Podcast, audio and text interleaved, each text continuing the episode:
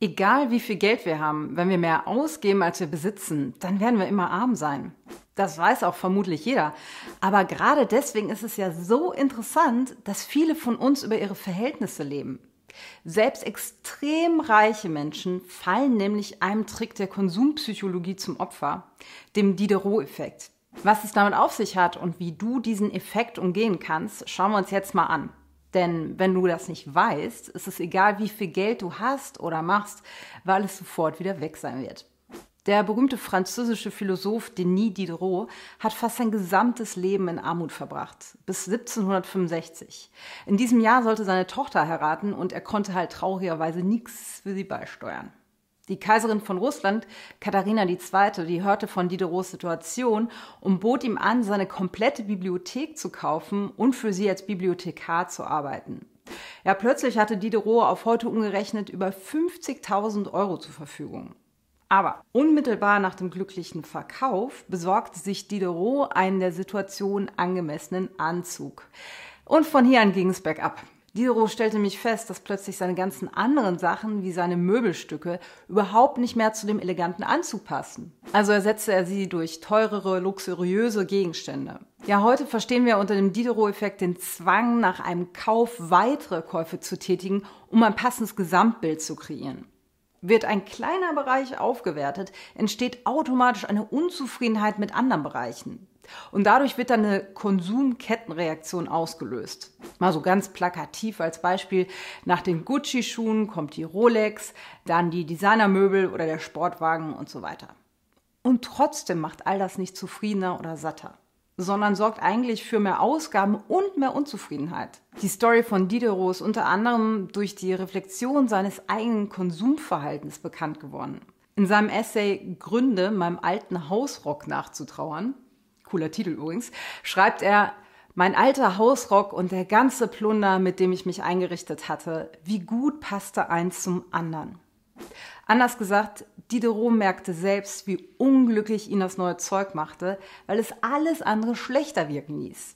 Der Diderot-Effekt, der wird heute vor allem in der Werbepsychologie eingesetzt und der findet eigentlich immer statt. Das ist, was es auch so besonders tricky macht. Also den Effekt zu kennen, das reicht noch lange nicht aus, um ihm nicht zum Opfer zu fallen. Je überlegener wir uns gegenüber solchen automatischen Denkfeldern eigentlich fühlen, umso eher treffen sie uns. Aber was können wir denn nun wirklich tun, um diesem endlosen Konsumeffekt zu entkommen? Die meisten Lösungswege fokussieren sich hier auf Frugalismus und Minimalismus, also möglichst wenig konsumieren und sich mit weniger zufrieden geben. Das ist für einige auch eine gute Lösung, aber die allermeisten, die wollen sich wenigstens etwas gönnen. Zum Beispiel hin und wieder schick essen gehen oder sich einfach für Erfolge belohnen. Das geht uns ja auch nicht anders. Der größte Hebel und die Lösung, die für uns persönlich am besten passt, ist unseren Lebensstil halt ganz bewusst zu bestimmen und auch zu halten. Also das heißt auch ganz bewusst Grenzen zu setzen und natürlich Impulskäufe zu vermeiden.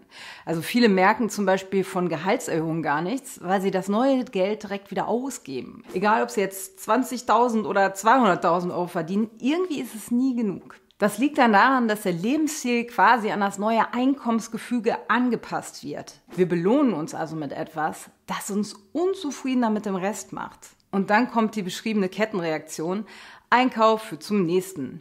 Diderot-Effekt. Ja, manche Leute geben dann einfach immer mehr aus und werden nie glücklicher.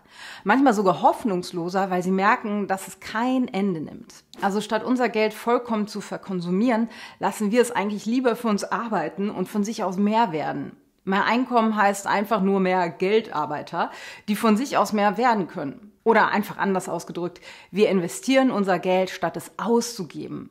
Denn beim Ausgeben geht das Geld weg, beim Investieren wird das Geld mehr. Viele sind jetzt aber überfordert mit all den Anlage- und Investmentmöglichkeiten, also Immobilien, Aktien, Gold, Krypto. Und ist das nicht nur was für wirklich Reiche?